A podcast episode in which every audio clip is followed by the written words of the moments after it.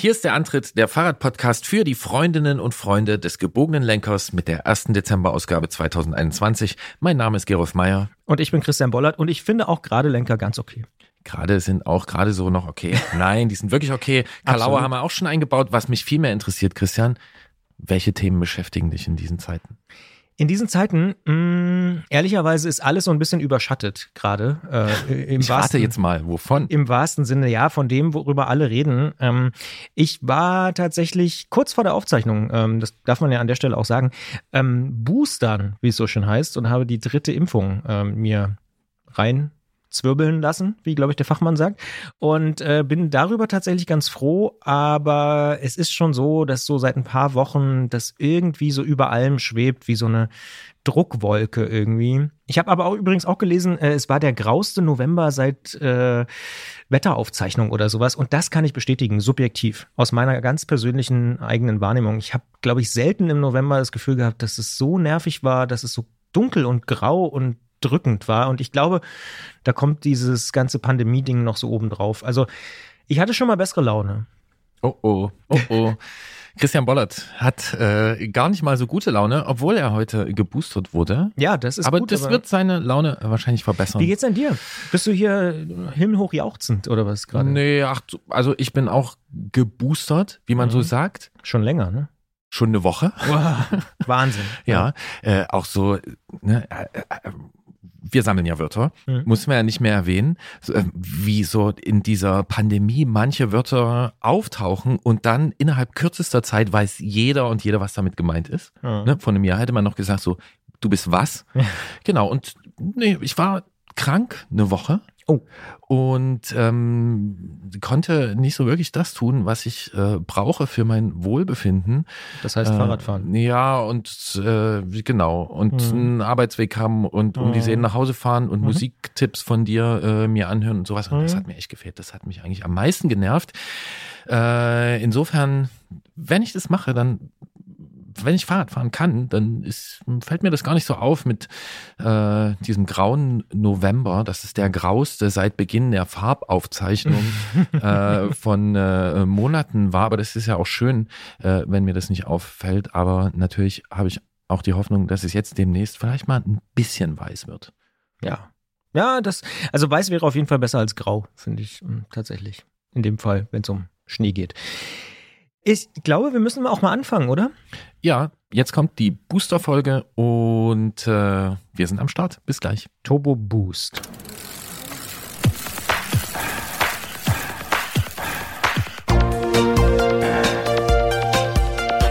Antritt: Alles rund ums Radfahren bei Detektor FM.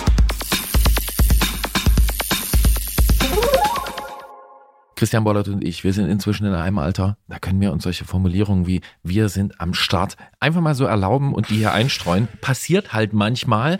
Ähm, ich weiß nicht, ob du es damit besser oder schlechter machst, aber egal, ja. ja. Wir sind alle Kinder unserer Zeit, Christian. Mhm. Und äh, zu dieser Zeit gehört nicht nur das große Thema Pandemie. Pandemie mit allen neuen Vokabeln, die damit verbunden sind, sondern natürlich auch das Thema Klima.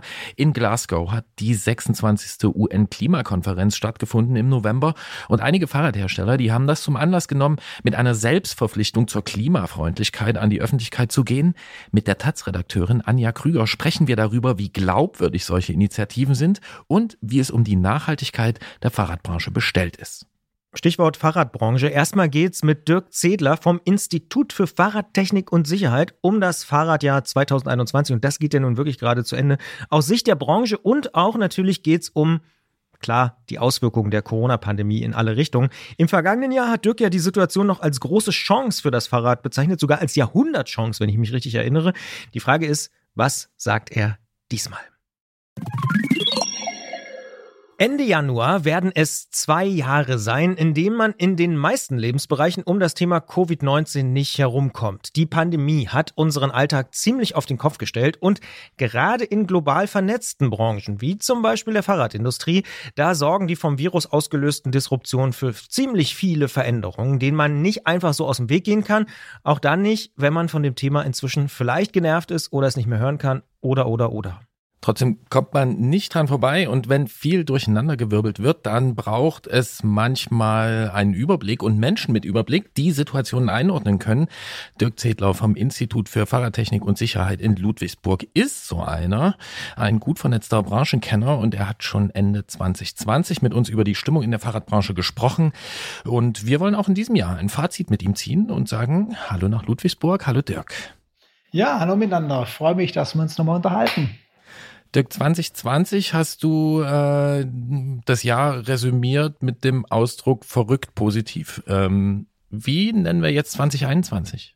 Wow, das ist ja relativ schwierig. Ich, ja, ich würde fast schon sagen, äh, ein bisschen demütig, ähm, was die Fahrradbranche angeht weil sich also wirklich äh, Veränderungen ergeben haben, die also nicht nur für dieses Jahr und fürs kommende Jahr zählen, sondern wir denken schon in der Branche über die nächsten drei, vier Jahre nach, wie es weitergeht.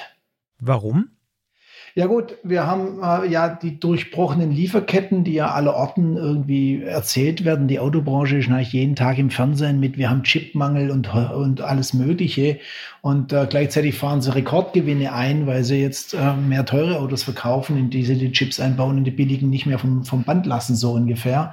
Und in der Fahrradbranche haben wir wirklich einfach die Thematik, wir haben ja die denkenden, sage ich mal, Köpfe in Europa und in Amerika, in Nordamerika.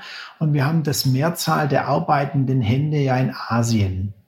Und in Asien ist einfach eine Situation entstanden, dass die am Anfang natürlich früh befallen waren von diesem Virus, aber dann sehr radikal und sehr tiefgehend praktisch Maßnahmen ergreifen. Also gerade jetzt, wo wir miteinander reden, kommt in einigen Teilen Asiens die Fahrradwelt aus dem fünfmonatigen Lockdown. Das heißt, wir haben fünf Monate keine Bauteile produziert in manchen Ländern Asiens.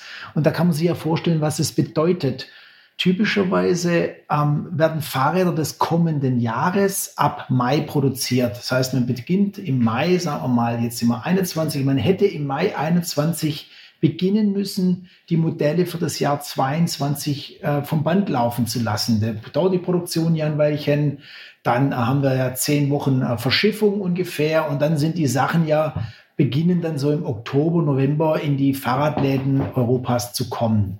Und wenn wir jetzt zurückrechnen, das haben wir äh, Anfang Dezember, dann rechnen wir fünf Monate zurück und dann weiß man, was dieses Jahr in vielen Firmen war. Das heißt, es gab noch gar keine 22er Produktion bei den meisten produzierenden Betrieben in Asien. Und in der Folge ist es so, dass auch Firmen, die in Europa assemblieren, also sprich Montagebetriebe haben, es gibt ja in Deutschland noch eine Reihe von Montagebetrieben, die gibt es aber ja auch in, was weiß ich, Rumänien, Ungarn, äh, Tschechoslowakei und so weiter. Also in diesen ganzen, äh, ganzen Ländern gibt es noch ganz viele Montagebetriebe und die sind alle ähm, praktisch jetzt lahmgelegt, mehr oder weniger, weil sie keine Bauteile haben.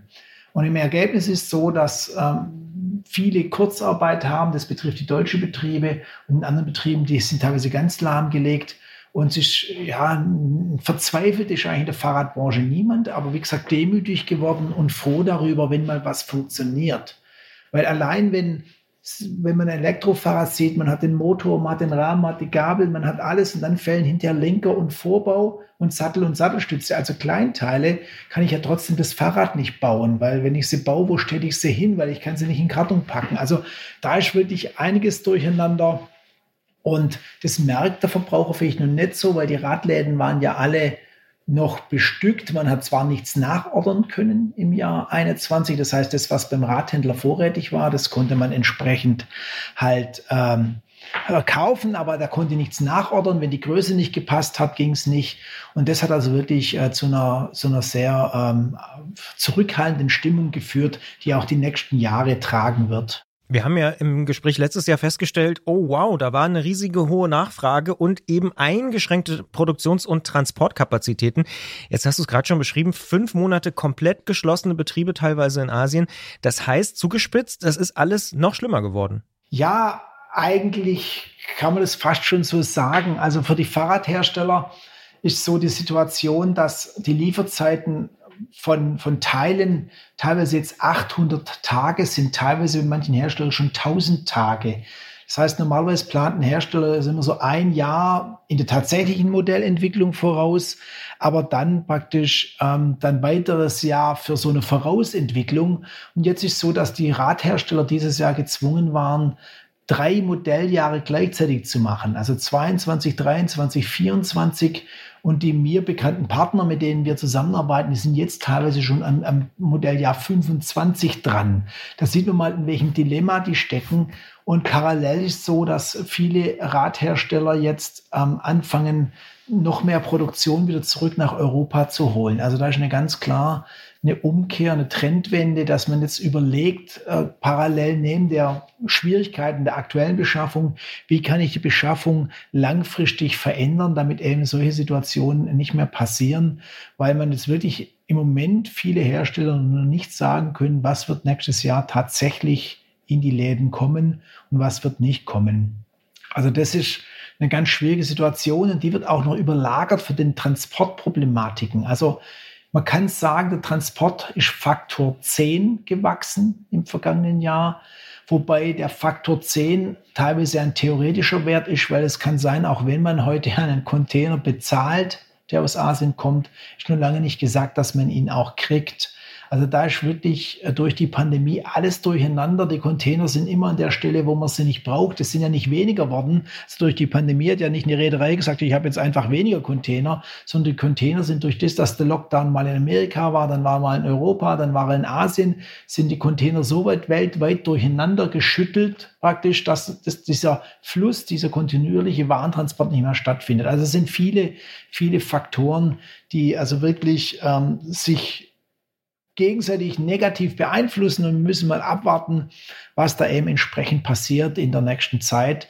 Wir hoffen natürlich das Beste, weil dieser Run auf das Fahrrad, der ja global existiert, wir müssen ja auch sehen, wir dürfen nicht nur Deutschland angucken oder sagen wir die benachbarten Länder, wo viel Fahrrad gefahren wird, sei es Holland, Schweiz, Österreich, Frankreich, die wir halt so in der näheren Umgebung haben, da wird ja wirklich viel Fahrrad gefahren. So wir müssen sehen, dass auch Länder wie Australien und so weiter einen echten Boom erlebt haben durch das Fahrrad und deshalb ist die Situation relativ schwierig. Das heißt, diese hohe Nachfrage, die hält also auch an. Die hohe Nachfrage hält eigentlich an, wobei man es so genau halt im Moment nicht mehr auseinanderhalten kann. Also vergangenes Jahr haben wir die Zahlen ergeben, dass wir knapp allein in Deutschland 20 Prozent mehr Fahrräder verkauft haben.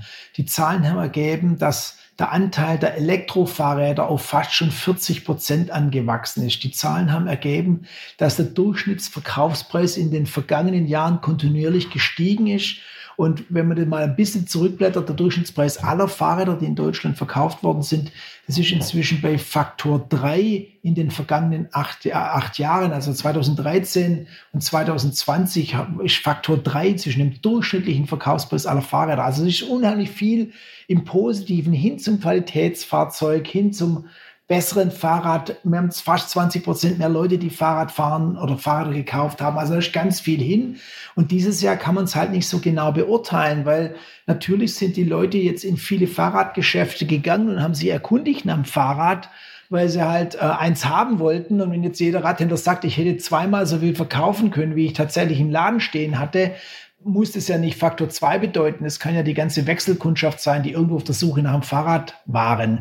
Und das macht natürlich die Situation auch ein bisschen schwieriger. Man hat sicher sehr gut abverkauft. Alles, alle Händler oder Hersteller sind ja leer praktisch. Aber wie die Nachfrage dann von kommendes Jahr aussieht, weiß man so genau nicht.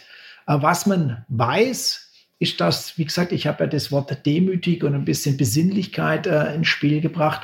Die Fahrradhersteller haben jetzt alle dahingehend eine Bremse ein bisschen äh, angezogen, indem sie sagen, wir machen jetzt nicht so viele neue Modelle, wir lassen jetzt die, die kommenden zwei Jahre zumindest Modelle gleich damit hier nicht auch noch durch hektische Modellwechsel Irritationen in dem ganzen System passieren. Das heißt, man wird es versuchen, die kommenden zwei Jahre zu stabilisieren und diese Absurditäten, die teilweise stattfinden, äh, irgendwie zu begradigen. Und mit Absurdität meine ich zum Beispiel, dass durch die Containersituation jetzt deutlich mehr Fahrradteile eingeflogen werden, also mit dem Flugzeug transportiert werden, was natürlich für mich als jemand, der auch ein bisschen an die Nachhaltigkeit denkt, eigentlich ein Graus ist, weil Fliegen von Fahrradteilen ist also definitiv eigentlich keine ökologische Variante, um Bauteile hier äh, ins Land zu bringen. Also ja, es wird, es wird mal noch spannend bleiben. Ich vermute, wir werden uns im Jahr noch mal unterhalten müssen, zum gucken, wie sehen die nächsten Jahre aus. Aber im Moment will ich nicht schwarz malen. Gott bewahre. Nein, das ist, ist eine Luxusproblematik, wenn viele Leute Fahrrad fahren wollen. Aber es ist wirklich eine Herkulesaufgabe für Hersteller und Händler, in die Glaskugel zu schauen, wo stehen wir im, im übernächsten Jahr, wo stehen wir im nächsten Jahr. Das kann eigentlich im Moment so genau niemand sagen. Mal ganz knapp zusammengefasst, hat diese Demut auch was damit zu tun, wenn ich das alles so versuche, ja, auf einen Nenner zu bringen, dass man eben auch sagt, wir brauchen jetzt auch ein bisschen Zeit, um Stabilität zu haben, um beispielsweise wirklich Produktion in Europa oder auch in den USA selber aufzubauen? Also ich denke schon, das ist der Weg, dass die, die Firmen sich anders aufstellen, dass die sich auch überlegen, äh, wie, wie gehen wir mit Liquiditäten um, wie gehen wir mit dem ganzen Thema um. Also wir haben in der Fahrradbranche, wir kommen ja alle aus dem Sportbereich. Ich meine, es war ja, Fahrrad war ja bis zum Zweiten Weltkrieg. Das große Ding war Mobilität. Dann war es jahrelang nur noch arme Leute-Fahrzeug. Dann wurde es, äh, seit das Mountainbike gibt es dann doch wieder Sportgerät. Und seit ungefähr zehn Jahren wird es wieder Mobilität. Und die Fahrradbranche muss einfach jetzt sich mit den Gedanken abfinden, dass Mobilität auch andere Ansprüche hat. Also wenn selbst Dinge knapp werden wie Bremsbeläge, Schläuche, Bremsscheiben, also allerweltsartikel. Ja, wenn man auf einen Schlauch plötzlich 20 Wochen warten muss, dann ist die Welt des Fahrrades halt nicht mehr in Ordnung. Und ich denke, da wird sich sicher auch jetzt einiges äh, ändern zum Thema Bevorratung, zum Thema Warenwirtschaft und auch eben Produktionsstandard. Wo werde ich produzieren können? Kann ich vielleicht gewisse Bauteile äh, wenn ich die deutlich maschineller fertige, als es bisher passiert ist, Roboterschweißen, ein Stichwort und so weiter und so fort. Ähm, wenn man dann sagt, man kann gewisse Bauteile einfach nicht mehr nur billigst, billigst, billigst produzieren, weil man eben in Niedriglotländer geht, sondern sagt, es ist eine gewisse Grundversorgung notwendig, dann kann, wird vieles sicher mit zurück nach Europa kommen. Und wir müssen halt auch diese verschwenderischen Umgang und diesen teilweise Leichtbauwahn, den wir betreiben, kritisch hinterfragen. Es macht eben keinen Sinn, eine Bremsscheibe mit knapp zwei Millimeter starten zu lassen, und mit 1,5 Millimeter ist sie dann schon verschlissen. Und wenn das jemand am Elektrofahrrad dran hat, der pendelt und irgendwo im bergigen Gelände wohnt und der kommt dann quasi äh, jeden Monat einmal wegen Bremsbelägen und alle drei Monate spätestens wegen einer abgeschliffenen Bremsscheibe, dann ist das einfach auch nicht sinnvoll. Also ich denke, da wird in vielen Ebenen die Branche auch gezwungen durch Corona, wenn man mal was Positives abgewinnen will, auch erwachsen werden, um hier eben verschiedene Arten von Fahrrädern zu generieren. Weiterhin die Sportgeräte, die Spaß machen am Wochenende, die Faszination bieten, die quasi nichts wiegen, aber halt dann auch Alltagsmobilität, wo man sich auch wirklich lange darauf verlassen kann, dass man nicht nach ein paar Wochen eine Immobilie hat, bloß weil ähm, Ersatzteile nicht mehr vorhanden sind. Wir haben mal einen Blick geworfen auf die Marktdaten, die der Zweiradindustrieverband äh, veröffentlicht. Äh, zum ersten Halbjahr 2021 konnten wir die einsehen. Das spricht eine ziemlich deutliche Sprache. E-Bike-Verkäufe sind äh, gegenüber dem Vorjahreszeitraum um 9,1 Prozent gewachsen. Bei den unmotorisierten, also den klassischen Fahrrädern, ist der Absatz um fast ein Viertel zurückgegangen. Zieht der Motor in der Krise vorbei? Ja, ich denke, das ist einfach, ähm, das Ding ist gerade der Elektromotor. Das ist also praktisch, ja, auch, auch, ein Modethema. Das ist total hip. Das ist, das will jeder haben. Ähm, ich, ich, sehe das auch nicht nur mit dem lachenden, sondern auch mit dem weinenden Auge, ähm, weil für viele Anwendungsfälle muss man den Motor definitiv nicht haben. Und ich denke, im Moment ist es einfach auch zu früh zu beurteilen, welchen welche Auswirkungen das hat, wenn, wenn Leute durch den Motor tatsächlich das Auto stehen lassen, wenn die Leute durch den Motor tatsächlich mehr Fahrrad fahren, dann ist es eine tolle Sache, dann ist es wahnsinnig gut.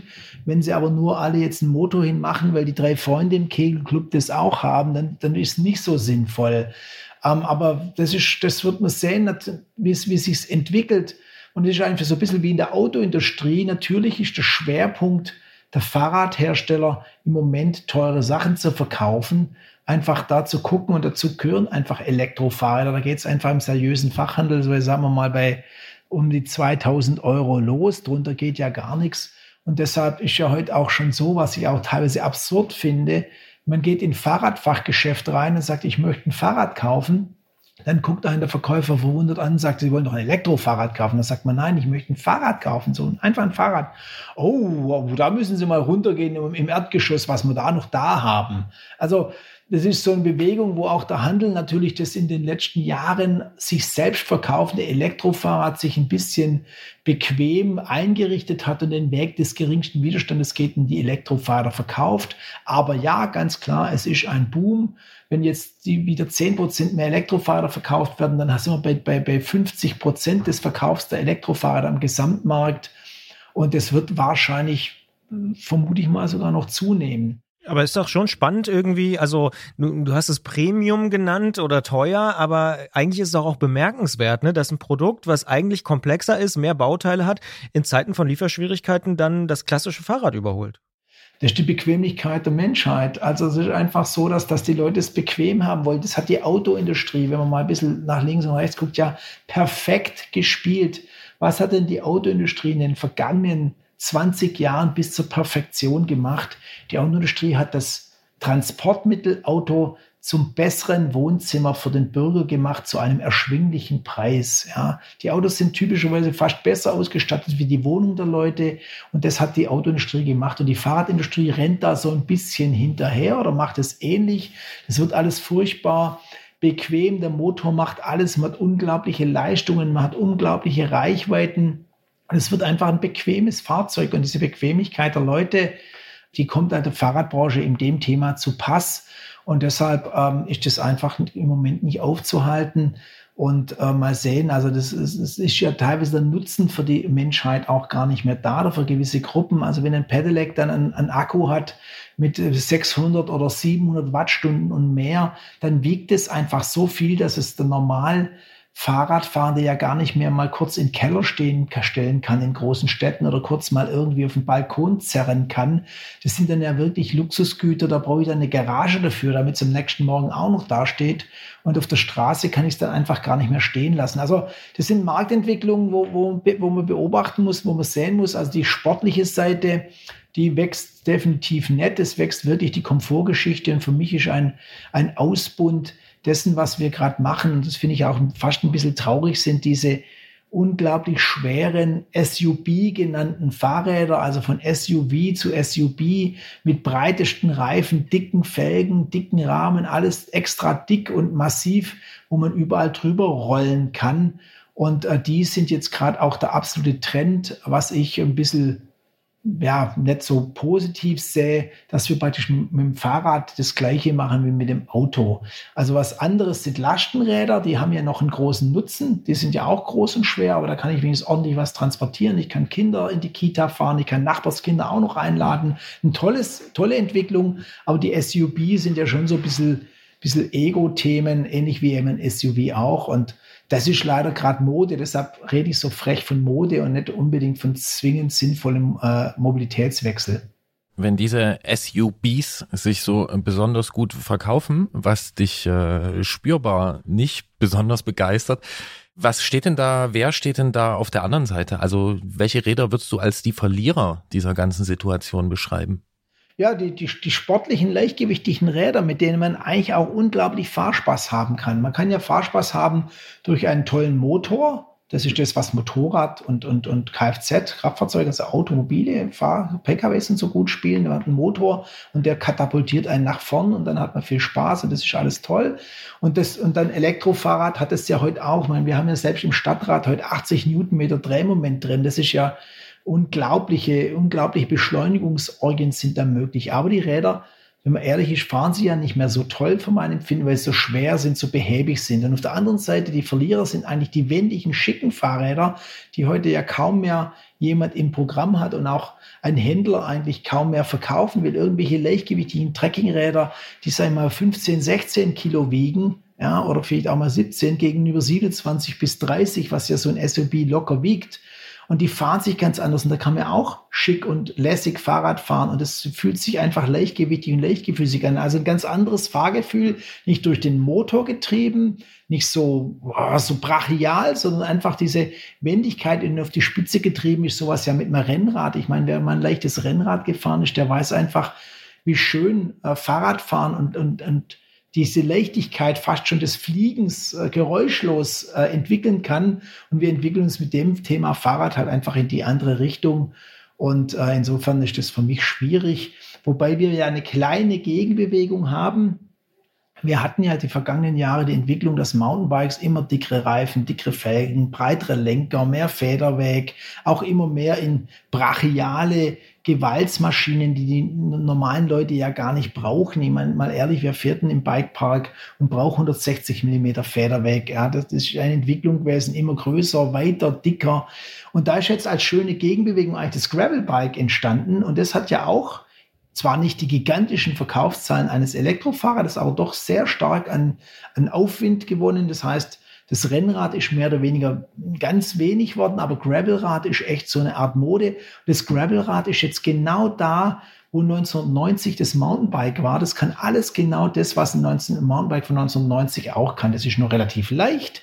Es hat einen vernünftig breiten Reifen, mit dem man eigentlich alles fahren kann. Mal ein bisschen Schotter, mal ein bisschen Waldweg in der Straße, auf Kopfsteinpflaster, auch mal einen Randstein rauf und runter. Und es ist leicht und behende. Das ist also so eine kleine Gegenbewegung, aber in der Hauptsache, sage ich mal, bei Jugendlichen und so ein bisschen, ja, Hipstern will ich nicht sagen, aber in der Stadt sieht man es doch recht oft. Und ich sehe hier bei uns zumindest einen deutlichen Aufwärtstrend des gebogenen Lenkers am sportlichen Fahrrad. Aber das klassische Mountainbike ist der finale Verlierer. Das klassische Mountainbike ist ja tot. Schon 2020 war Ende 2020 60 Prozent der Mountainbikes oder über 60 Prozent der Mountainbikes hatten einen Motor und nur noch 40 oder knappe 40 Prozent hatten keinen. Und das klassische Mountainbike wird eigentlich ersetzt oder substituiert ein wenig durch das Gravelrad, was ich dann wieder begrüße. Jetzt hast du einen ganz schönen Rundumschlag gemacht. Gibt es denn da auch ganz konkret Hersteller, die darunter leiden oder vielleicht sogar die Segel streichen müssen, ja, aufgrund dieser neuen Entwicklungen? Ja, eher, eher die Schwierigkeit, da haben wir vergangenes Jahr auch schon ein bisschen drüber geredet, wie es mit den Kleinen aussieht. Und die Kleinen, da bin ich ernsthaft in Sorge. Also klein ist für mich alles unter 100.000 produzierten Fahrrädern. Weil wir in, erleben in der Branche eine Konzernisierung, nenne ich es wieder. Ich weiß gar nicht, ob es das Wort gibt. Also wir erleben jetzt, dass immer mehr Fahrradfirmen unter das Dach von großen Konzernen schlüpfen. Jüngst hat ja einer der größten europäischen Fahrradkonzerne noch die ganze Dachorganisation äh, von Cannondale, GT und Mongoose geschluckt. Also da ist quasi ein gigantischer amerikanischer Fahrradmarkenkonzern mit einem europäischen Fahrradmarkenkonzern zusammengewachsen. Und das müsste jetzt eigentlich mit Abstand der größte Fahrrad Hersteller auf dem Planeten sein, so ähnlich wie das bei Volkswagen ja auch ist. Die haben ja von Lamborghini über Ducati bis Audi und tatsächlich VW, Porsche, MAN auch alles unter einem Dach. Und so etwas erleben wir jetzt auch bei in der Fahrradindustrie. Das heißt, die ersten Konzerne sind in Schwierigkeiten, aber die fusionieren dann, weil sie groß genug sind. Aber die Kleinen eben, die jetzt, sage ich mal, innovativ sind, teilweise auch wirklich eh, Marktsegmente besetzen, die sonst keiner besetzt um die muss man sich schon Gedanken machen, dass die der Verlierer in diesem großen Spiel sind. Wenn eben die ganz Großen dann ihre Kontingente bei Shimano, bei Santur, bei Fox, bei RockShox, bei, ich will jetzt keine Markenreklamen machen, bei TT Swiss oder bei diesen ganzen Komponentenherstellern tun ja die Großen dann entsprechende Kontingente planen und haben ja auch die liquiden Mittel dahinter. Und so in Schwierigkeiten geraten eigentlich alle Kleine, die nicht die wichtige Rolle bei den Zulieferern spielen. Und dann wird sich schon zeigen, äh, wie fair auch Hersteller wie Bosch, Bose, Panasonic, Yamaha, die ganzen Motorenhersteller, die Shimano, SRAMs und so weiter, wie die fair die einfach am Markt umgehen, weil auf die kommt es jetzt eigentlich schlussendlich an, wer dann kommendes Jahr überhaupt noch Fahrräder produzieren kann oder in den kommenden Jahren, weil Rahmen sind eher weniger das Problem, gesamt gesehen, wenn nicht gerade zufällig ein Lockdown ist. Das Problem sind eher die Bauteile, wie ich schon gesagt habe, Bremsen, Schaltungen, all diese Dinge sind teilweise rar, Federgabeln und sowas. Das dauert hunderte, fast tausende von Tagen, bis man eine neue Bestellung platzieren kann. Letztes Jahr haben wir verrückt positiv genannt. Jetzt bist du demütig. Probleme gab es letztes Jahr auch schon, aber auch Chancen. Ähm, du hast trotz aller Schwierigkeiten die Situation vor einem Jahr als die größte Chance fürs Fahrrad in 100 Jahren bezeichnet. Wird die Chance denn genutzt? Bist du zufrieden? Also ich denke, äh, die Professionalisierung nimmt ganz, ganz gute Züge an. Ich denke, äh, die mit Qualitätssicherungsgeschichten und das Ganze, was so in der ganzen Produktion steht, denke, da passiert sehr viel. Ich, ich stelle schon fest, dass das ein deutlicher Sprung in der Herangehensweise ist, der Professionalisierung, dass also die Hersteller schon diese Chance wollen. Und ich denke, die Bewegung hin zu einem langlebigeren Fahrrad, um eben da einfach am Markt bereitzustellen, die ist da. Aber ähm, im Moment ist es halt noch nicht in der Form da, wie wir das praktisch uns erhoffen, weil halt die ganze Sache etwas träge ist und durch die Pandemie halt nicht beschleunigt werden kann. Eine Chance, die die Fahrradindustrie nicht ausreichend genutzt hat, ist dieses Momentum in diese Wahl mit reinzunehmen. Achtung, jetzt wird's politisch. Wir kriegen ja nicht den Verkehrsminister, der dem Fahrrad gut getan hätte, sage ich jetzt mal frech. Und ja, das, also die Fahrradbranche hat leider diese historische Chance glaube ich, inhaltlich, technisch arbeiten wir sie auf, da nutzen wir die Chancen. Es ist ja, wie gesagt, auch, was wir vorher hatten, diese Bewegung zurück nach Europa. Portugal als Stichwort, ein großer Wirtschaftsstandort, der in Zukunft fürs Fahrrad kommen wird. Aber wir haben es verpasst, für die vielen, vielen Fahrräder, die wir jetzt verkauft haben, die in eine wirklich politische Macht umzumünzen, dass wir etwas mitzureden gehabt hätten als Fahrradwelt, als Fahrradnutzer, als Fahrradbranche, um im Koalitionsverhandlungen ein Gewicht zu haben. Also wenn man sich den Koalitionsvertrag anschaut und dann die Dürren, ich glaube, es sind fünf oder sechs Zeilen, wo es zum Thema Fahrrad geht und im letzten Satz kommt dann, ach ja, Fußgänger, da wollen wir uns auch drum kümmern, sehen wir, dass wir zwar technisch inhaltlich vom Markt her da uns wirklich eine, die Chance nutzen und uns toll entwickeln. Ich begrüße auch ausdrücklich, dass Modelle mehrere Jahre laufen und wir nicht jährlich alle Modelle neu machen. Aber wir haben es politisch in diese Wahl, in diesem ganzen Wahlthema, in dem ganzen Koalitionsthema nicht genutzt. Und wir werden weiterhin einfach auf zu schmalen Radwegen mit noch breiteren Lenkern und noch mehr Fahrradfahrern und noch mehr Lastenrädern und viel mehr Anhängern uns auseinandersetzen müssen. Also der Markt entwickelt sich, die Fahrradwelt entwickelt sich, aber die politische Verantwortung hat sie sich nicht angezogen. Da ist sie noch nicht erwachsen genug. Es gibt Player am Fahrradmarkt, die stellen in Europa eine Million Fahrräder oder mehr selber her. Sie montieren sie hier und die sind politisch völlig inaktiv. Da lacht sich die Autoindustrie natürlich ins Feuchtchen, wenn wir zwar toll verkaufen und der Elektromobilitätsbonus, den wir haben, der funktioniert bei uns ja. Es werden dann nach wie vor sehr wenige Elektroautos verkauft. Wir tun es millionenfach jeden, jedes Jahr, aber wir sind nicht in der Lage, die entsprechende Infrastruktur einzufordern und uns da aufzustellen. Also insofern haben wir die Jahrhundertchance. Einerseits nutzen wir sie, andererseits haben wir sie leider verschlafen, aber mein Jahrhundert ist ja immer länger andauernd und wir müssen einfach die Branche noch dahingehend kriegen, dass sie nicht nur die Produkt sich konsolidiert und da etwas besser wird, auch im Zusammenhang zwischen Händler und Hersteller, was ja auch besser wird wieder.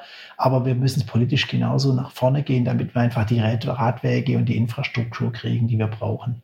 Aber ist es nicht politisch vielleicht sogar gar nicht so unlogisch? Du hast die Konzernisierung angesprochen, Hersteller, die Millionen äh, Fahrräder verkaufen, dass dann auch ein marktfreundlicher Verkehrsminister von der FDP da jetzt das Sagen hat?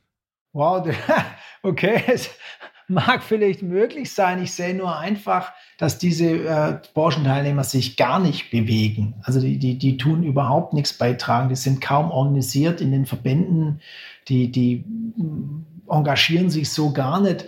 Wenn ich mir überlege, wie viele verkehrspolitische Sprecher in den Fahrrad Firmen sitzen, da fällt mir mal gar nichts ein. Ja, also es gibt so ein paar leuchtende Beispiele. Ich möchte jetzt nicht irgendjemand besonders loben, aber die Firma Jobrad zum Beispiel und die Firma Paul Lange, also nicht Fahrradhersteller, sondern in einem Fall eine, der Erfinder des Fahrradleasings, des Jobrades und der, der das gesetzlich ermöglicht gemacht hat durch sein Engagement, der engagiert sich politisch sehr stark, hat mehrere Mitarbeitende. Dann die Firma Paul Lange, der Shimano-Importeur, engagiert sich, aber viele andere Hersteller überlassen sie es den Verbänden und die Verbände sind, sage ich mal, noch nicht so ausgestattet, wie sie sein müssten. Und ob jetzt die FDP durch diese Marktfreundlichkeit zustande kommt, ist der Verkehrsminister, weiß ich nicht. Auf jeden Fall waren wir halt nicht stark genug, äh, um die Lobby so zu machen, dass das praktisch das Fahrrad dort tatsächlich eingängig äh, Eingang gefunden hat in das ganze Thema.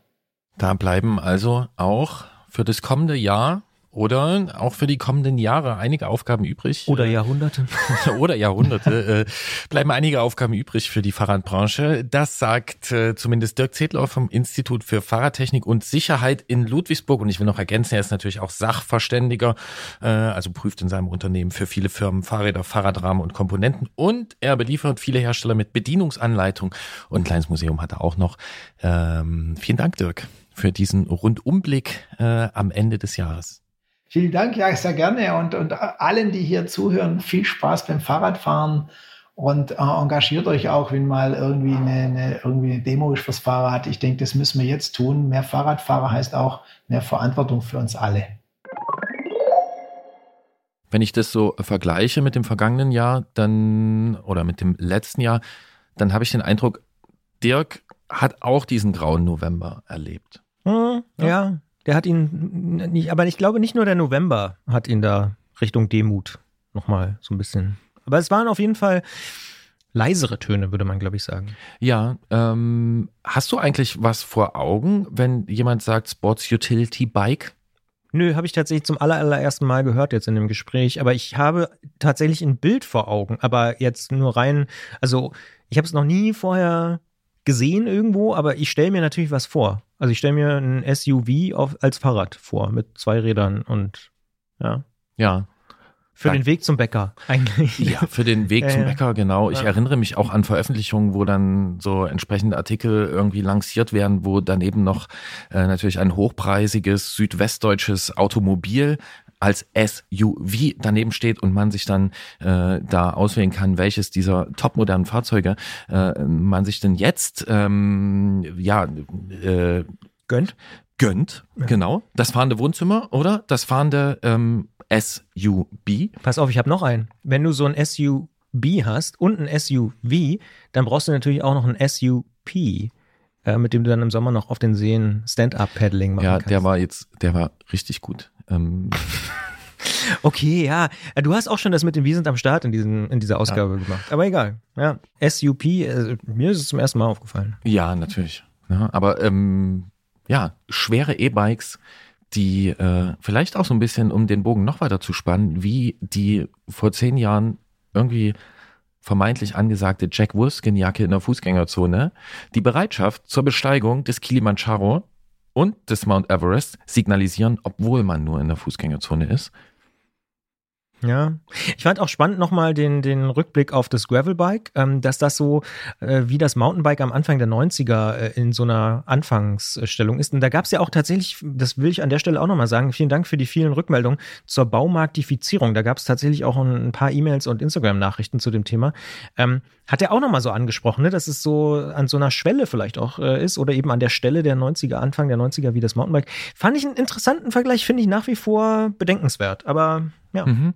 Und ich kann da auch Kritik verstehen an vielleicht auch an meiner Frage, was eigentlich so schlimm ist an der Baumarktifizierung. Äh, ich bin natürlich ein großer Freund des Fachhandels und unterstütze diesen, wo ich kann und trage dort äh, mein Geld hin. Äh, ne? Mir ging es dabei trotzdem um sowas wie Erreichbarkeit und Erschwinglichkeit. Natürlich. So ein bisschen der Bauhausgedanke.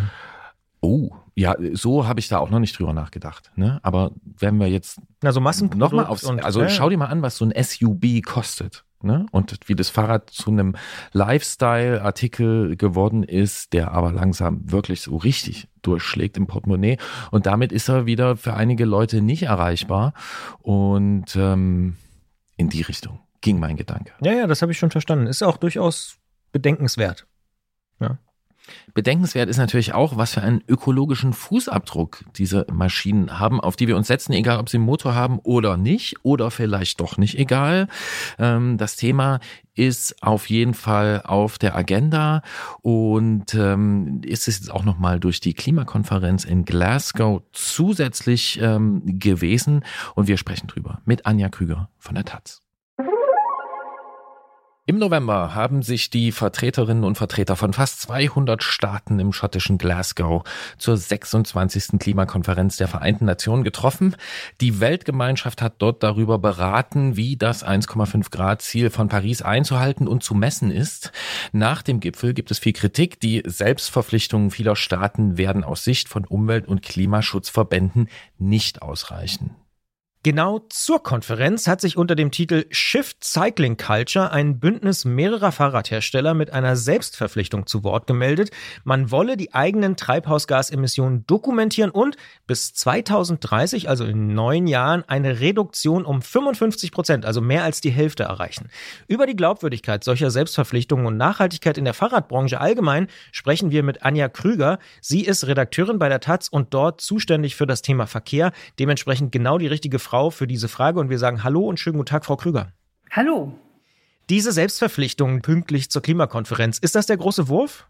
Nein, Selbstverpflichtungen sind immer ganz schwierig, weil die einen nicht so richtig festlegen. Und es ist auch nicht die einzige, das ist jetzt wirklich der große Trend eigentlich in, in allen ähm, Branchen, dass Unternehmen sagen, wir, wir, wir machen klimafreundliche Produkte. Und es ist natürlich besser als gar nichts, das muss man schon sagen. Aber wenn man sich zu etwas verpflichtet, dann muss man das auch immer so machen, dass es gut nachvollziehbar ist. Also, man muss von jemandem Unabhängigen von außen darauf gucken lassen, der eine unabhängige Bewertung abgibt. Und dann macht es natürlich auch nur Sinn, ähm, ja, wenn, es äh, Vergleichsmöglichkeiten gibt. Wenn ich Sie richtig verstehe, sind diese Bedingungen dann also da nicht erfüllt bei dieser Selbstverpflichtung? Nee, noch nicht. Trotzdem ist es natürlich gar nicht äh, schlecht. Das ist vielleicht ein erster Schritt. Es gibt auch ähm, andere, andere Unternehmen aus der Fahrradbranche, die sowas probieren. Es gibt zum Beispiel den Versuch, äh, eine Bike-Charter auf die Beine zu stellen. Das haben 22 äh, Unternehmen aus der Fahrradbranche unterschrieben. Und da geht es auch darum, sozusagen überhaupt erstmal Standards zu entwickeln und zu sagen, was ist denn überhaupt nachhaltig in der Fahrradbranche? Und ähm, dann ganz, ganz, ganz langfristig vielleicht sowas wie ein Siegel zu entwickeln. Denn ein Problem ist ja auch, unter Nachhaltigkeit kann man das und das verstehen. Was heißt das beim Fahrrad? Also heißt es, es kommt darauf an, dass wenig Energie verbraucht wird oder kommt es darauf an, dass die Einzelteile nicht dreimal um den Globus gefahren sind, bevor die beim Händler ankommen und solche Fragen. Sie haben schon angesprochen, so ein Siegel kennt man ja auch aus vielen anderen Bereichen. Sowas gibt's noch nicht so richtig, jedenfalls für die Fahrradbranche. Was müsste denn da rein, um Klimafreundlichkeit und Nachhaltigkeit wirklich zu messen? Sie haben so ein paar Punkte ja schon angesprochen. Also ganz wichtig ist natürlich die Frage, unter welchen Bedingungen produziert wird. Der Fahrradrahmen, aus welchem Material ist der? Und da muss man natürlich genau hingucken. Ähm, selbst wenn, wenn, wenn es sehr energieaufwendig ist, wie bei Aluminium, kann das unter Umständen ja dadurch äh, wettgemacht werden, dass der Rahmen sehr haltbar ist oder dass der recyclingfähig ist. Es hängt also wirklich dann von Einzelfall ab. Also die Langlebigkeit ist auch eine ganz, ganz wichtige Frage. Da kann der Verbraucher ja immer so ein bisschen das sehen an der Frage, wie lange gibt es Garantie? Gibt es quasi nur die gesetzliche Garantie oder gibt es eine längere, 15 Jahre, lebenslang gibt's ja auch. Tja, wie recyclingfähig sind Materialien? Ja, und wie ist eben die insgesamte, wenn man die ganze Lieferkette durchgeht, wie hoch ist der CO2-Verbrauch? Und ich würde vermuten, dass die allerwenigsten Hersteller das selber wissen. Denn das ist natürlich wirklich eine ganz komplizierte Geschichte. Man muss seine ganze Lieferkette ähm, anschauen. Und ähm, wir wissen das ja zum Beispiel auch von Sozialstandards. Das ist gar nicht so einfach. Denn der Zulieferer hat ja auch einen Lieferanten und der hat einen Lieferanten und so weiter in die Richtung, dass das gar nicht so einfach ist, geht auch eine Diskussion auf der Mountainbike-Plattform pinkbike.com. Da ging es nämlich um diese Initiative, um Shift Cycling Culture anlässlich des Klimagipfels und diese Selbstverpflichtung äh, der Unternehmen. Und die sprechen da von ähm, äh, Scope 1 und Scope 2 Emissionen. Äh, und da meldet sich jetzt ein Experte dort zu Wort bei Pinkbike und sagt, wenn ich nur eins und zwei, nur Scope 1 und Scope 2 messe, dann äh, messe ich eigentlich nur die direkten äh, Emissionen äh, meiner eigenen Unternehmensgebäude äh, und äh, mein Stromverbrauch und alles, was aber dranhängt, die ganze Lieferkette, die messe ich überhaupt nicht. Und nun ist ja in der Fahrradbranche so, dass viel Produktion ausgelagert ist. Würden Sie sich dieser Kritik anschließen, dass also so eine Scope 1 und Scope 2 äh, Messung überhaupt nicht ausreichend ist? Ja, würde ich auch sagen. Es muss weitergehen. Wobei man natürlich sagen muss, es ist besser, wenigstens das zu messen, als gar nichts zu messen. Und es ist natürlich gut, wenn, wenn Hersteller ihre eigenen, also die Produktionsprozesse, die sie selber in der Hand haben, tatsächlich nachvollziehen. Und es gibt ja auch einzelne ähm, Hersteller, die tatsächlich schon Nachhaltigkeitsberichte machen oder einzelne Hersteller, die sagen, äh, wir möchten bis 2025 der nachhaltigste äh, Hersteller werden und wir dokumentieren auch wenigstens unsere Produktionsweise.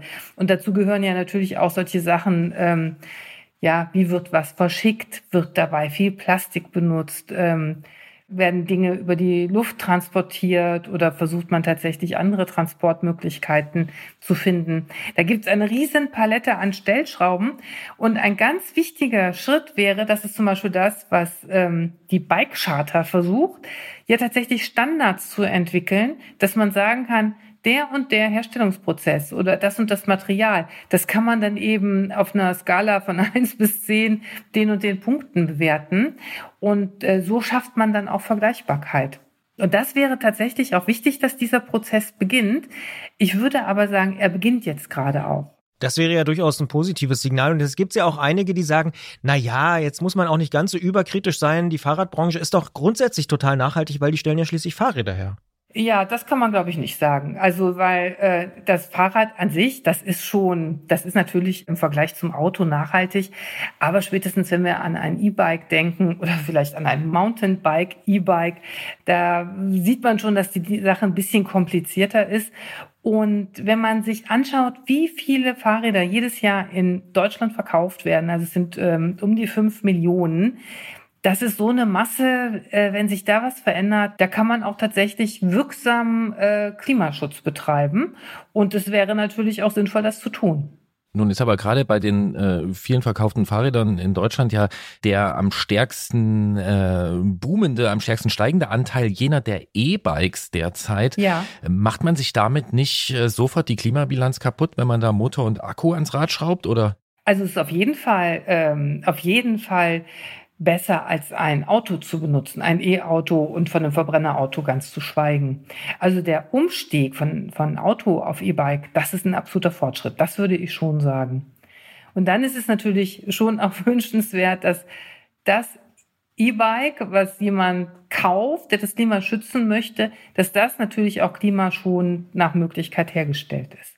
Sie haben es ja gerade schon angesprochen, es ist dann kompliziert, ne? weil fünf Millionen Fahrräder haben Sie jetzt gesagt, das ist schon wirklich eine Menge, nicht Holz, aber in dem Fall Material. Worauf müsste man denn, oder Sie haben gesagt, es geht jetzt los. Was, was sind denn jetzt so die nächsten Schritte, die man braucht? Braucht es dieses Siegel, was Sie angesprochen haben, so Fair Fahrrad oder sowas? Ich glaube, das wäre ein guter Weg, wenn, wenn es äh, das geben würde. Denn Verbraucher stehen ja heute vor, wirklich vor der Schwierigkeit, ähm, ja wirklich sehr viel recherchieren zu müssen.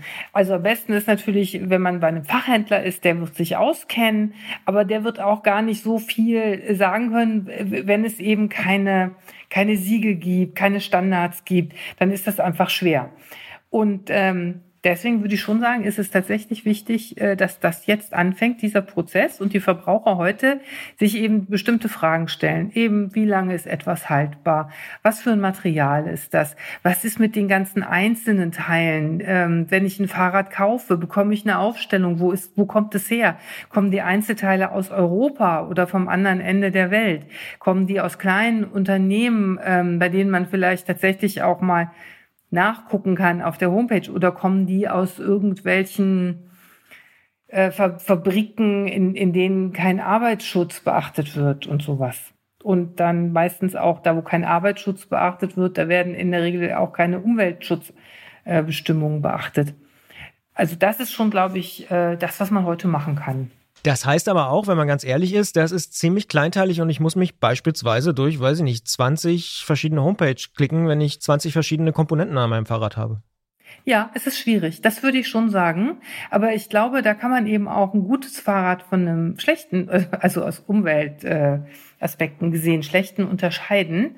Ist natürlich schon ein Unterschied, ob ich im Discounter ein Fahrrad kaufe oder zum Fachhändler gehe, mich beraten lasse und auch sozusagen von dessen Wissen in dem Moment ja profitieren kann. Man kennt es ja aus vielen Bereichen, nicht nur aus dem Fahrradbereich, dass wenn man sich wirklich ernsthaft mit solchen Themen auseinandersetzen will, man sehr viel Recherche betreiben muss, ja. äh, um da äh, dahinter zu steigen. Warum gibt es eigentlich keinen gesetzlichen Rahmen dafür, der da Standards setzt? Ja, das ist eine gute Frage. Hoffentlich kommt der. Also eine Stellschraube ist zum Beispiel die Haltbarkeit. Also was muss der Hersteller versprechen? Wie lang zum Beispiel ein E-Bike mindestens äh, haltbar ist oder auf jeden Fall modernisierbar ist. Äh, also was muss der Hersteller zum Beispiel gewährleisten, wie lange ein Akku ausgetauscht werden kann. Das ähm, ist heute nicht besonders viel. Es sind ein paar Jahre. Es gab auch schon die politische Forderung, das auf äh, 10 oder 20 Jahre zu verdoppeln. Da fehlt es leider im Moment noch äh, an gesetzlichen Vorgaben. Im Koalitionsvertrag äh, der Ampel ist dazu, davon auch nichts zu lesen, aber man kann ja trotzdem hoffen. Hoffen kann man natürlich immer, aber ja. worauf tatsächlich viele Fahrradhersteller und ich glaube auch mittlerweile viele Kundinnen und Kunden hoffen, ist, dass sich doch einige Produkte ja verlagern und beispielsweise in Europa oder in den USA wiederhergestellt werden. Kann man da auch sagen, dass das wirklich dann auch Klimaeffekte hat, wenn es, ich sag mal, in Tschechien produziert wird, anstatt in Asien? Ja, weil natürlich der Transport äh, CO2 freisetzt. Also in dem Moment, in, in dem tatsächlich Produktionsstätten zurückverlagert werden, da gibt es ja auch einige Hinweise, zum Beispiel jetzt im Zuge der Corona-Krise, dass Hersteller sagen, es ist sicherer, äh, tatsächlich äh, quasi die, die, die Herstellungsorte in der Nähe zu haben und nicht wie jetzt. Man sieht ja zum Beispiel in China, es gibt große Probleme mit den Containern. Deswegen sind die Fahrradpreise ja auch gestiegen, weil die Frachtkosten so gestiegen sind. Und ähm, man kann überhaupt nicht mehr richtig sich darauf verlassen, wann was da ist. In China gibt es zum Beispiel wegen der rigiden Corona-Politik große Probleme, weil dann ganze Hafenbereiche zum Beispiel geschlossen werden. Und äh, das führt dazu, dass im internationalen Schiffsverkehr einfach Unruhe entsteht, Container nicht da sind, wo sie hin müssen und so und es deswegen zu Verzögerungen und Verteuerungen kommt. Und äh, das ist ein Punkt, der natürlich auch ökonomisch sich niederschlägt. Und deswegen gehen insgesamt mehr Unternehmen heute hin und gucken, dass sie, dass sie nähere Produktionsstätten und Lieferanten finden. Und das hat natürlich absolute Klimaauswirkungen. Jetzt hat Gerolf schon angesprochen, dass der Gesetzgeber dann natürlich auch eine gewisse Rolle spielt. Die Kundinnen und Kunden spielen natürlich auf der Nachfrageseite auch immer eine gewisse Rolle. Was würden Sie denn sagen? Wo kommt der Druck denn her, dass sich jetzt offensichtlich ja viele Fahrradhersteller engagieren und nachhaltiger und klimafreundlicher werden wollen? Sind es die Kundinnen und Kunden oder ist es auch der Zeitgeist oder die Politik oder alles zusammen? Wahrscheinlich letzteres. Ich würde sagen, es sind vor allen Dingen die Kunden und Kundinnen. Man darf das nicht unterschätzen, wie das Bewusstsein der, der Bürgerinnen und Bürger sich geändert hat in den letzten Jahren und auch noch weiter ändert. Ähm, die Verbraucher wissen, dass sie mit ihrer Produktentscheidung eben auch ja, ein, eine Umweltentscheidung, eine Klimaentscheidung treffen. Und sehr viele Leute, die mit dem Fahrrad fahren, sind eben sehr klimabewusst und wollen dann natürlich auch wissen, wie die Räder diese herstellen und auch das ganze Zubehör, ja, wie das hergestellt worden ist und was das für eine Klimabilanz hat. Und ich glaube, dass das ein Trend ist, der immer mehr zunehmen wird. Und äh, das gilt auch für den Fahrradbereich, aber nicht nur für den Fahrradbereich. Gilt auch für, für zum Beispiel Autos. Das natürlich ein E-Auto, was nicht nachhaltig hergestellt ist, ähm, ja, daran haben die Kunden eben keinen Spaß oder wenig Spaß. Und das ist natürlich fürs Klima so gesehen eine große Chance. Das ist schon auch eine sehr gute Entwicklung. Aber ist es nicht auch so, dass man heute als halbwegs modernes Unternehmen an so einer klimafreundlichen Außendarstellung überhaupt nicht vorbeikommt? Und ähm, man sich dann ja die Frage stellen kann, wenn es einfach zu einem, sage ich mal, halbwegs progressiven Image gehört, ähm, wie glaubwürdig das alles ist? Ja, das ist das Problem. Also das ist natürlich auch Marketing ganz oft Marketing und ähm, wie ernst ein Unternehmen das nimmt, das sieht man eben daran, wie transparent es das macht und wie nachvollziehbar. Also es gibt ja durchaus ähm, auch deutsche, deutsche Fahrradhersteller, Monteure, die auch zum Beispiel jetzt den ersten Klimabericht rausgegeben haben oder Nachhaltigkeitsberichte. Und das ist schon mal was anderes, als wenn man einfach nur auf seine Homepage schreibt, oh, und wir sind auch nachhaltig. Denn in dem Moment, in dem es die Chance gibt, das nachzukontrollieren, hat es natürlich eine ganz andere Ernsthaftigkeit. Und man muss auch sagen, bei kleineren Fahrradmanufakturen, da haben Kunden natürlich auch nochmal ähm, eine ganz andere Chance, wirklich hinzugucken und äh, den Produktionsprozess äh, vielleicht mit eigenen Augen zu sehen. Das sagt Anja Krüger. Sie guckt genau hin, wenn es um das Thema Verkehr geht, denn sie ist Redakteurin bei der Taz für genau dieses Thema und hat für uns über die Klimaziele und Nachhaltigkeit in der Fahrradbranche, in der deutschen Fahrradbranche vor allen Dingen gesprochen. Vielen Dank für das Gespräch und für die Einsichten. Vielen Dank. Für mich ergibt sich da ein großer Zwiespalt. Welcher? Naja, ich denke da an der Stelle einfach manchmal Konsumverzicht.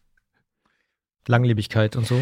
Oder also, ja, Langlebigkeit Mhm. oder einfach Ja, mit ja. dem, was man hat, irgendwie zufrieden sein. Gibt nur zwei Probleme. Ähm, Das sagt sich einfach, wenn man das hat, was man braucht und vielleicht sogar noch ein bisschen mehr. Äh, Und wir haben ja auch über die Zustände in der Fahrradbranche gesprochen. Ähm, Und äh, meinetwegen kleine Unternehmen, die sind ja auch auf einen gewissen Umsatz angewiesen. Wie löst man das Ganze nun? Ja, naja, ja, äh, wie immer, ne? Leider sage ich es, glaube ich, relativ oft, es ist kompliziert. Es äh, gibt da wahrscheinlich nicht so die einfache Antwort, weil du sagst, vielleicht die kleinen Unternehmen, aber es geht ja auch tatsächlich um die Arbeitsplätze der Leute. Wenn wir jetzt alles nach Europa holen, dann gibt's in Asien, also wird natürlich so in der Form nicht passieren, aber nehmen wir mal an, wir würden die Hälfte der Produktion nach Europa holen, würde es die Hälfte der Produktion in Asien nicht mehr geben und die Leute hätten auch dort dann keine Arbeitsplätze in dem Moment mehr, müssten sich wieder was anderes suchen. Also es ist schon, ja, wie es so doof, wie es klingt, aber alles hängt mit allem zusammen. Ne? Ja, und das Erste, was mich äh, aus ökologischen Gesichtspunkten bei einer Produktion in Europa, bei einer Rahmenproduktion hier interessieren würde, ist natürlich auch, wo kommen eigentlich die Rohre her? Oh. Ja, ähm, wenn das alles in Einzelteilen ähm, über weite Distanzen transportiert wird und dann hier zusammengebaut, also ich freue mich, wenn Leute hier äh, Rahmen produzieren, wenn es das hier wieder gibt, ne? aber auch da ist die Rechnung wiederum kompliziert. Naja, aber das ist ja wiederum ganz gut, weil dann kann man häufig drüber in Podcasts reden und äh, langfristig glaube ich nach wie vor, und da widerspreche ich jetzt mal so ein bisschen meiner grundsätzlichen Stimmung der letzten Wochen, es ist was in Bewegung, das hat sie ja auch gesagt, da passiert was und man muss einfach, glaube ich, gucken, dass man sich da nicht zu sehr blenden lässt und ja, dass man vielleicht auch einheitliche Standards, einheitliche Regeln schafft, die es allen Nutzerinnen, Nutzern, Käuferinnen und Käufern irgendwie erle- erleichtert und ermöglicht, ähm, das schnell und irgendwie ohne großen Aufwand ähm, zu kontrollieren und einzuschätzen. In meinen kühnsten Träumen natürlich nicht als Selbstverpflichtung, sondern unabhängig kontrolliert. Ja, das hat sie auch angesprochen, dass es irgendwie jemand Drittes gibt oder so, der, der das ähm, checkt. Ja, das, das wäre der, wie sagt man so schön, äh, der heilige Gral. Der Goldstandard. Ja. Aber Christian, weißt du was? Es gibt auch Dinge, die sind überhaupt nicht kompliziert, wenn man sie einmal verstanden hat. Und zwar, Antritt gibt's zweimal im Monat. richtig? Die erste Folge am ersten Freitag des Monats. Die zweite Folge, da wird's nur leicht komplizierter, aber ist eigentlich auch ganz einfach. Die zweite Folge für Abonnenten und Abonnentinnen bei Apple Podcasts und die Leute, die uns unterstützen bei Steady am zweiten Freitag. Und für alle anderen gibt's die zweite Ausgabe dieses Podcasts im Dezember am 16. Bis dahin erreicht ihr uns unter antritt.detektor.fm mit Lob, Kritik, Anregungen und Ausfahrten und natürlich auch auf Instagram oder Facebook. Ich versuche es nochmal ähm, zu wiederholen und zu verstehen. Die erste Ausgabe gibt's immer am ersten Freitag des Monats. Die zweite Ausgabe gibt's entweder am zweiten Freitag des Monats bei Steady oder Apple oder am dritten Freitag des Monats. Das heißt, am vierten Freitag des Monats gibt's keine neue Ausgabe. Ist das so korrekt? Das ist so korrekt. Dankeschön. Aber da ist bald Weihnachten. Stimmt. Das ist ja auch noch. Ja. Ich bin sehr froh, dass dieses Jahr sich so langsam auch zu Ende neigt, muss ich sagen. Und ich bin sehr froh, dass, so wie das auf deinem Pullover schon dargestellt ist, der blaue Streifen der Hoffnung äh, auf deinem grauen Pullover sich auch während dieser Aufzeichnung langsam in dein Gemüt bewegt hat. Du überinterpretierst mich da vielleicht ein bisschen, aber ja. Na gut, Ja. vielleicht sollten wir einfach aufhören, hier zu quatschen und du äh, schlägst mir einen Song vor. Ich finde, du kannst heute dran sein. Ich habe gerade keinen im Kopf. Mhm. Ich habe tatsächlich in der Booster-Schlange sehr, sehr oft, Fünfmal hast du vorhin Ja. gesagt. Ich weiß noch nicht, welcher es ist, aber du hast gesagt, fünfmal gehört, ja. Das, der muss gut sein. und zwar, die Band kennst du, Metronomy, Mhm. und der Song heißt, und das passt eigentlich auch zu jeder Antrittausgabe, It's Good to Be Back. Eine Zeile, die auch von anderen guten Bands verwendet wurde.